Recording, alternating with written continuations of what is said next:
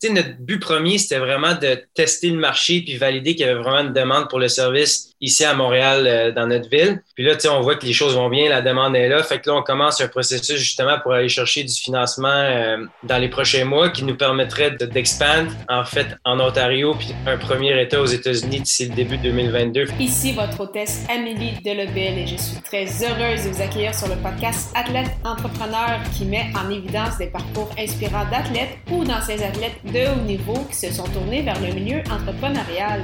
Ce rendez-vous hebdomadaire vous présente des entrevues qui seront vous motiver à atteindre votre plein potentiel. C'est parti! Bonjour, je suis très heureuse de vous accueillir aujourd'hui sur mon podcast Athlète Entrepreneur pour cet épisode 133 sur une solution innovante avec Laurent Mayou de Lifeline Technologies. Avant de vous parler de mon invité du jour, si vous souhaitez acheter vos suppléments et vêtements pour sportifs tout en encourageant une entreprise sociale canadienne qui remet 20% de ses profits aux athlètes, Athlete Nation est le choix tout désigné. Profitez de 10% de rabais au amidelabel.com baroblique Athlete Nation avec le code promo AE10 AE majuscule 1 0. Pour cette émission, j'ai eu le plaisir de discuter avec Laurent Maillot, un ancien joueur de tennis qui a évolué au sein de la NCAA, soit les réseaux universitaires américains. En janvier dernier, avec deux amis de longue date, Christopher et Charles Baron, ils ont fondé l'entreprise Lifeline Technologies. Cette entreprise est le premier fournisseur de partage de chargeurs portatifs au Canada. Sans plus attendre, je vous laisse à cette entrevue. Bonne écoute! Alors, je suis actuellement avec mon invité du jour, Laurent Mayou. Salut Laurent, comment ça va? Bonjour, ça va très bien et toi? Ça va très bien, merci beaucoup. Alors Laurent, est-ce que tu pourrais nous expliquer qu'est-ce qui, euh, tout d'abord, t'a poussé vers le monde du tennis, puis quel a été ton parcours dans cette discipline? Oui, donc en fait, euh, je dirais à l'âge de 7-8 ans, mes parents m'ont inscrit dans des, mes premiers camps de jours de tennis avec la ville, puis je suis vraiment tombé en amour avec le sport. après ce point-là, j'ai commencé les camps de tennis à Montréal, Mont-Tremblant, fait le sport-études euh, pendant mon secondaire. Je faisais beaucoup de tournois au Québec, au Canada, mm. aussi euh, un peu au niveau international vers 17-18 ans. je suis quand même quelqu'un d'assez hyperactif.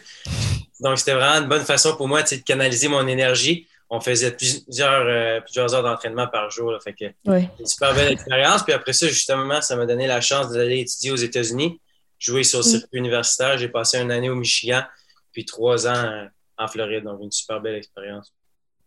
Puis, est-ce que tu as évolué un peu au niveau professionnel? Comment ça s'est passé, en fait, vers la fin de, ta carrière dans la NCAA? Ben ouais, tu sais, j'ai su, euh, tout au long de ma carrière là, que je ne deviendrais pas un joueur de tennis professionnel, en fait. Fait que c'est pour ça que j'ai choisi quand même une bonne école au niveau académique. J'ai étudié euh, en économie et finance là-bas en Floride. Puis après ça, ça m'a donné la chance de compléter mon parcours universitaire. J'ai fait une maîtrise à Londres euh, pendant un an et demi en management des finances. Donc, euh, ça m'a vraiment aidé, je te dirais, au niveau académique aussi. Puis, dans le fond, c'est ça, c'est que ta transition, en fait, entre euh, le monde du tennis puis, mettons, le monde du travail, ça n'a pas été trop difficile pour toi parce que tu t'étais déjà préparé à ça un peu? Ben oui, exact. Non, j'étais, tu sais, le tennis, tout, tout, au long de ma carrière, on faisait beaucoup, beaucoup d'entraînement chaque jour. C'était vraiment important de, bien optimiser notre temps. Donc, ça, ça m'a vraiment aidé dans le milieu professionnel aussi. J'ai travaillé après ça, après ma maîtrise à Londres, pendant deux ans et demi chez Banque Nationale en, fusion-acquisition.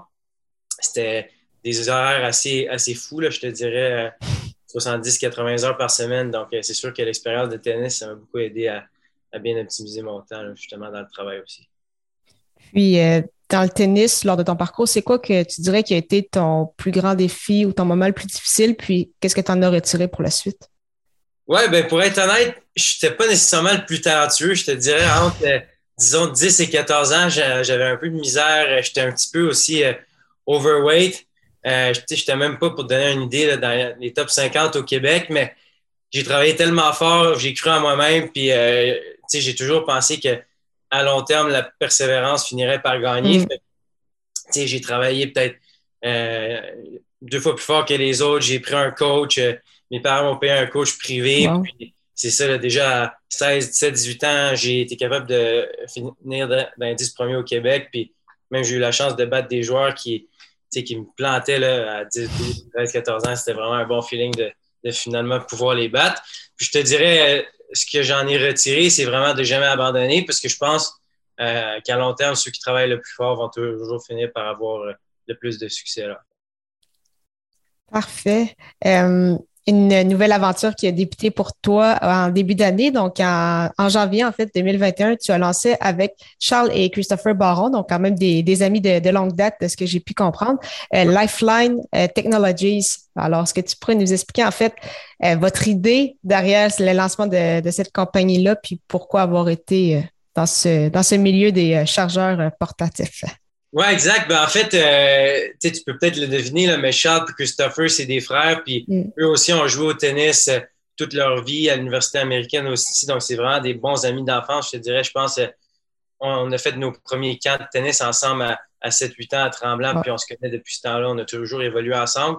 Puis c'est ça, j'ai travaillé pendant deux ans et demi chez Banque Nationale, une très, très grande entreprise, beaucoup de bureaucratie, des heures un peu de malade mental. C'était une très, très belle expérience d'apprentissage, mais j'ai toujours su que, au final, je voulais travailler pour moi-même. J'ai toujours eu la fibre entrepreneuriale. Justement, euh, ma mère, elle, je pense, avait 24, 24 ans, 24, 25 ans, a commencé sa propre compagnie.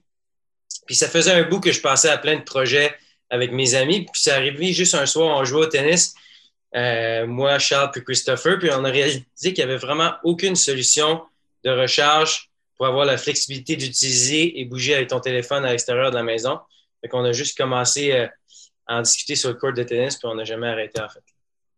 Wow, quand même. Puis là, qu'est-ce qui se passe avec tout ça depuis les, euh, derniers mois? Parce que là, vous avez un site, vous avez déjà des partenariats avec euh, quand même plusieurs grandes entreprises. Donc, comment ça, ça se déroule actuellement? Oui, donc, en fait, comment ça fonctionne, c'est que nous, on installe des stations de recharge. Dans chaque station, il y a huit chargeurs portatifs que les gens peuvent louer. Donc, ils scannent le code QR, ils rentrent quelques informations, ça déborde un chargeur portatif, ils le prennent avec eux, continuent leurs activités, puis quand ils ont fini, ils retournent le chargeur portatif, soit à la même station ou n'importe quelle de nos stations à travers le réseau. Euh, on installe les stations dans plusieurs types d'établissements, que ce soit des restaurants, bars, hôtels, euh, festivals, casinos, aéroports, hôpitaux. Fait que euh, c'est ça, c'est vraiment pour donner la flexibilité aux gens de bouger et utiliser leur téléphone pendant qu'ils sont à l'extérieur de la maison. Puis évidemment, avec le COVID, il y a beaucoup de ces établissements-là qui ont été fermés. Fait qu'on a eu la chance de, de, de lancer notre service avec la réouverture des restaurants puis des terrasses il y a à peu près, à peu près deux mois et demi.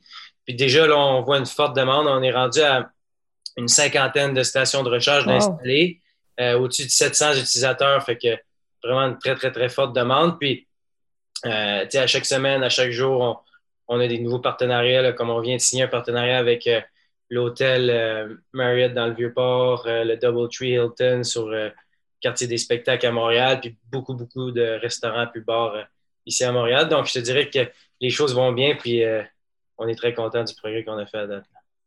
Wow, quand même. Puis, tu en parlais justement que tu avais cette fibre entrepreneuriale-là depuis longtemps. Est-ce que c'est la première fois vraiment que tu fais partie d'un projet comme ça ou tu avais déjà eu d'autres expériences par le passé ou c'est vraiment la première fois que tu te lances dans l'entrepreneuriat?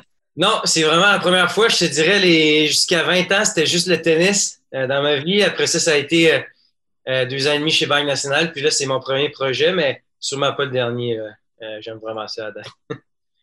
Puis ça, justement, ça m'amène à, ma prochaine question, en fait. Donc, c'est quoi, en fait, euh, autant vos prochains objectifs avec euh, Lifeline Technologies, puis toi, justement, personnellement, si tu avais d'autres projets en tête?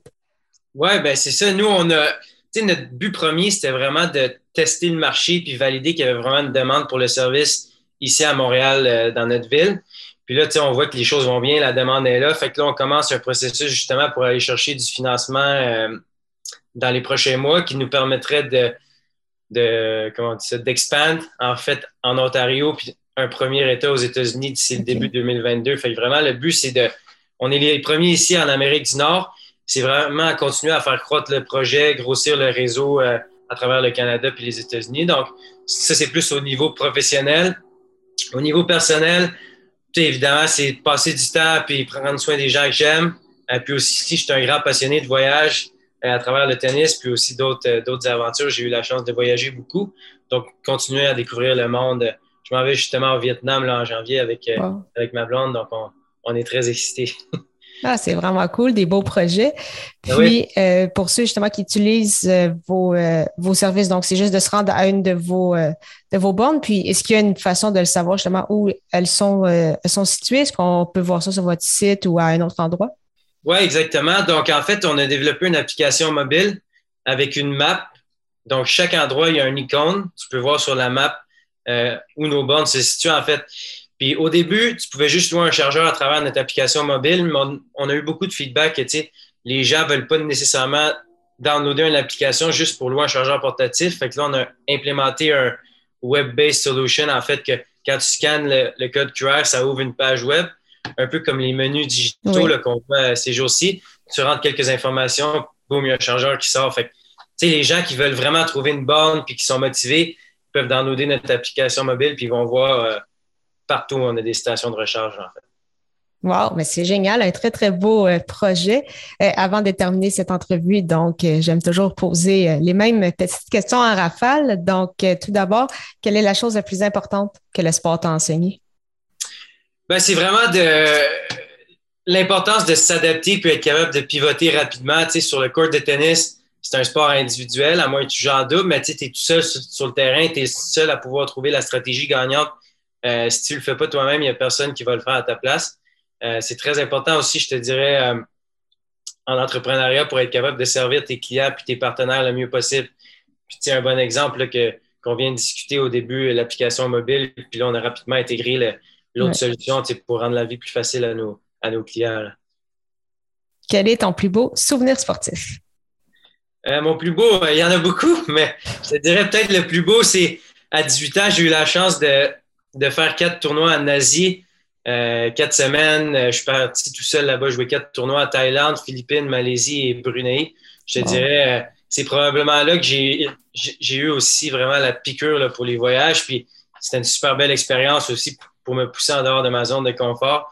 en plus, je n'étais pas 100% bilingue. Puis là, aller dans des pays asiatiques, c'était un peu stressant au début, mais c'est une super, mm. super belle expérience. Puis, quel serait ton meilleur conseil pour un athlète ou un ancien athlète qui euh, souhaite lancer euh, son projet, se lancer en affaires? Moi, je dirais, c'est surtout euh, d'arrêter d'y réfléchir puis juste se lancer, même si tu n'es pas sûr d'être prêt. Tu sais, c'est facile. De, j'entends beaucoup de monde dans mes amis ou familles qui disent depuis qu'ils sont tout jeunes, ah ouais, un jour je vais partir de ma compagnie, un jour ça va être le bon moment. Mais tu sais, je pense qu'il n'y a jamais vraiment de bon moment. Puis mm tu vas toujours trouver des façons de t'adapter puis pivoter si jamais tu as besoin. Fait que c'est juste de go for it puis euh, de se faire confiance puis, puis vraiment de se lancer. Là. Mais super. Mais merci beaucoup encore une fois, Laurent, pour ton temps puis euh, la meilleure des chances pour la suite. Merci beaucoup à toi. Euh, je suis très content d'être ici aujourd'hui. Merci beaucoup encore une fois à Laurent Maillot pour son temps et en souhaitant que vous ayez apprécié ce 133e épisode officiel d'Athlète Entrepreneur. Si vous avez déjà un podcast ou vous souhaitez en lancer un, je vous recommande l'hébergeur Blueberry que j'utilise également. Pour obtenir un mois d'essai gratuit sur cette plateforme, simplement allez au amiedelabel.com Blueberry, B-L-U-B-R-R-Y. Je vous donne rendez-vous la semaine prochaine pour une toute nouvelle entrevue avec un invité spécial. Ne manquez pas ça!